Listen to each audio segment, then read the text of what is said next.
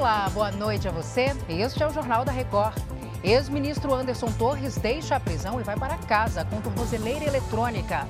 Botafogo vence Corinthians e retoma a liderança do Brasileirão. O Jornal da Record já está no ar. Oferecimento: Bradesco, cursos e soluções para organizar sua vida financeira.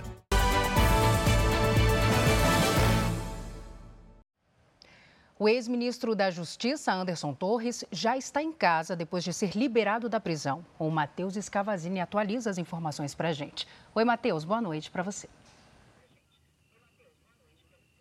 Boa noite para você, Salsi. Anderson Torres chegou a esse condomínio em um bairro nobre de Brasília pouco depois das nove da noite. Ele chegou no carro do advogado.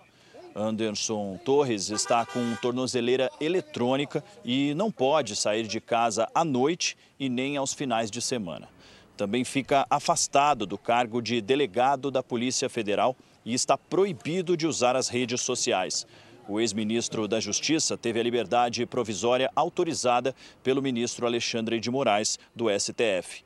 Anderson Torres ficou preso por 117 dias em um batalhão da Polícia Militar. Ele é suspeito de omissão durante os ataques à sede dos três poderes em Brasília no dia 8 de janeiro. Salce. Obrigada, Matheus, pelas atualizações. A Justiça do Distrito Federal condenou dois homens acusados de tentar usar uma bomba para explodir um caminhão-tanque perto do Aeroporto Internacional de Brasília, em dezembro do ano passado. Alan Diego dos Santos foi condenado a cinco anos e quatro meses de prisão e George Washington de Oliveira Souza a nove anos e quatro meses. Os dois participavam de atos considerados antidemocráticos pelo Judiciário. Eles estão presos preventivamente e podem recorrer da decisão. A Petrobras registrou queda no lucro líquido do primeiro trimestre, mas manteve o pagamento bilionário aos acionistas. O Leonardo Ack tem os detalhes direto do Rio de Janeiro.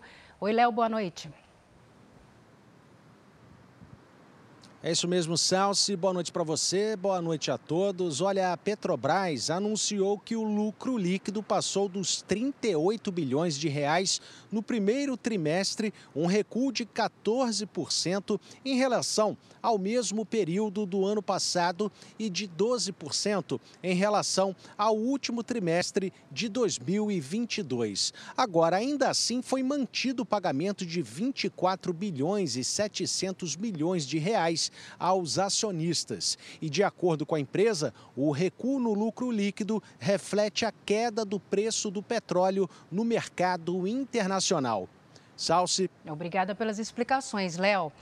No segundo dia de compromissos nos Estados Unidos, o governador Tarcísio de Freitas se encontrou em Nova York com investidores dos setores de infraestrutura e energia.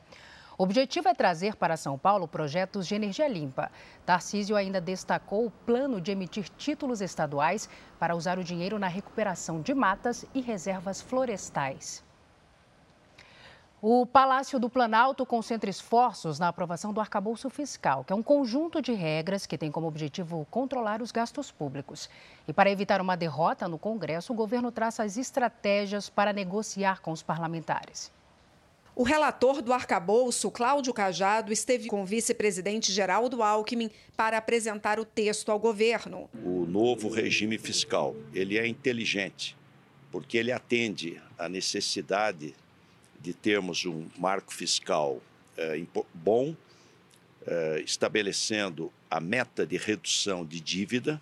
Isso vai ajudar na política monetária traz segurança na política fiscal, ajuda indiretamente também o câmbio. A entrega do texto no Congresso estava prevista para esta quinta-feira, mas o relator prefere esperar o presidente da Câmara, Arthur Lira, voltar dos Estados Unidos ao Brasil, para que ele ajude a costurar os últimos acordos que garantam a aprovação em plenário. O projeto deve ser apresentado na próxima terça-feira. Esse time do momento de votarmos em plenário cabe ao presidente da Câmara, o deputado Arthur Lira, e aos líderes partidários. Eu estou concluindo o relatório, ele ainda não está completamente finalizado, mas eu espero que com a chegada hoje do presidente Arthur Lira nós possamos já ter essa data para poder disponibilizar o relatório. Aqui no Planalto, a tentativa de melhorar a articulação política com o Congresso continua sendo prioridade. A presidente do PT quer que seja criado um conselho para fazer a interlocução com os parlamentares, o que reduz a importância da Secretaria de Relações Institucionais, comandada pelo ministro Alexandre Padilha. Uma ala defende que Lula assuma a frente das negociações, outra, que ele só entre em último caso. Ontem à noite, o presidente orientou ministros a cumprirem as promessas que foram feitas aos parlamentares para garantir a aprovação do arcabouço fiscal. O ministro Padilha ouviu do PSD que os três ministérios que a legenda tem não garantem votos em plenário e que os parlamentares esperam que emendas sejam liberadas. O ministro Luiz Roberto Barroso, do STF, decidiu reduzir para sete dias a quarentena para ingresso de pessoas em territórios de indígenas isolados ou de recente contato. A decisão atende a um pedido do governo federal para agilizar a chegada de assistência de saúde nessas regiões. Segundo a União, a medida não coloca em risco os indígenas devido à redução do contágio da Covid-19 no país. A Secretaria de Educação do Estado de São Paulo anunciou o concurso público para a contratação de 15 mil professores. As provas foram marcadas para 6 de agosto. O que acontece é que hoje a gente tem um número, infelizmente, grande de temporários que eles não conseguem evoluir. Eles entram para dar aula nas escolas, no ano seguinte eles podem dar ou não dar, e sempre no mesmo salário, que é muito perto do piso. Agora a gente abre essas 15 mil vagas no estado inteiro, que o piso é de 5 mil reais, mas que uma vez que ele entre, ele vai progredindo na carreira até chegar em 13 mil reais. E aí ele pode se aposentar com tranquilidade. A gente convida, né, que é os melhores professores. E a gente tem também a novidade na forma de, desse concurso, Fábio. É, é, tradicionalmente, os concursos são somente prova. Então, professor de história faz prova de história, química, prova de química, matemática e assim por diante. Uhum. Agora, além da prova, que vai ser no dia 6 de agosto, a gente tem uma novidade que é a videoaula. Então, o professor vai gravar um vídeo para a gente, vai postar esse vídeo no site e a gente vai poder analisar como ele dá aula, a maneira que ele se comunica, o tom de voz, se ele é atraente para o aluno, se ele engaja o aluno durante aquela aula, o raciocínio, se a aula tem começo, meio e fim, o formato. Então, são informações muito importantes para a gente ter bons professores no estado. A educação, não só de São Paulo, mais uma vez, mas do Brasil, do Brasil como um todo, vem sendo manchada por esses atos de violência contínuos que uhum. têm se espalhado Brasil afora. É, o que, é que vocês têm feito para que, de fato, a gente consiga coibir isso de uma maneira extremamente eficiente?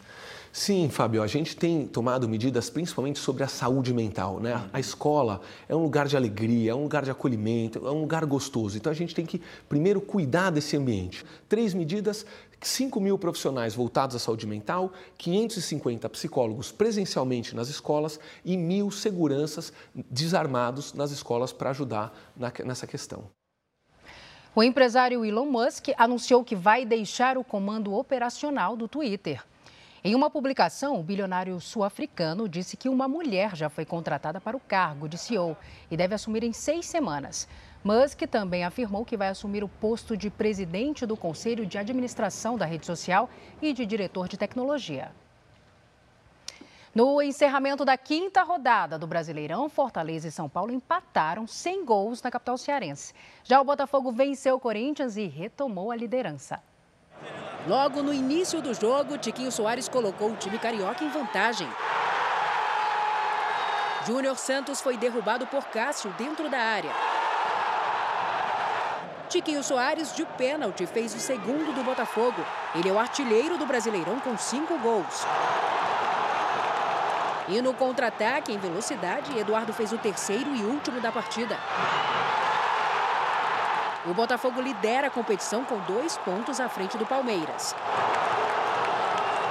No Couto Pereira, o Coritiba encarou o Vasco. Zé Roberto se antecipou à defesa e fez coxa 1 a 0.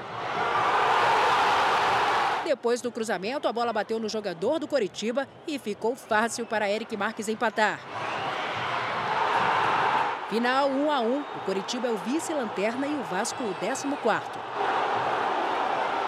A Espanha aprovou uma lei que proíbe trabalhos ao ar livre durante o calor extremo. O objetivo é proteger trabalhadores como os do campo e profissionais que cuidam ali da limpeza da cidade. A medida vai valer em dias que o país registrar temperaturas acima dos 39 graus. E os 75 anos da independência do Estado de Israel foram celebrados nesta quinta-feira no Clube A Hebraica, em São Paulo.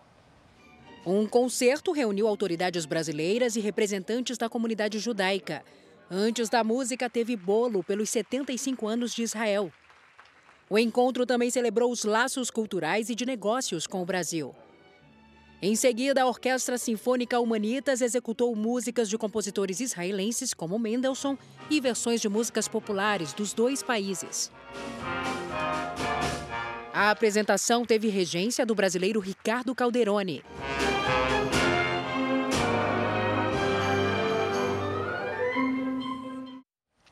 Este foi o Jornal da Record. Outras informações na primeira edição do JR 24 horas, às 7 da manhã. Você fica agora com Fala que eu te escuto. Boa noite para você. Cuide-se. Tchau.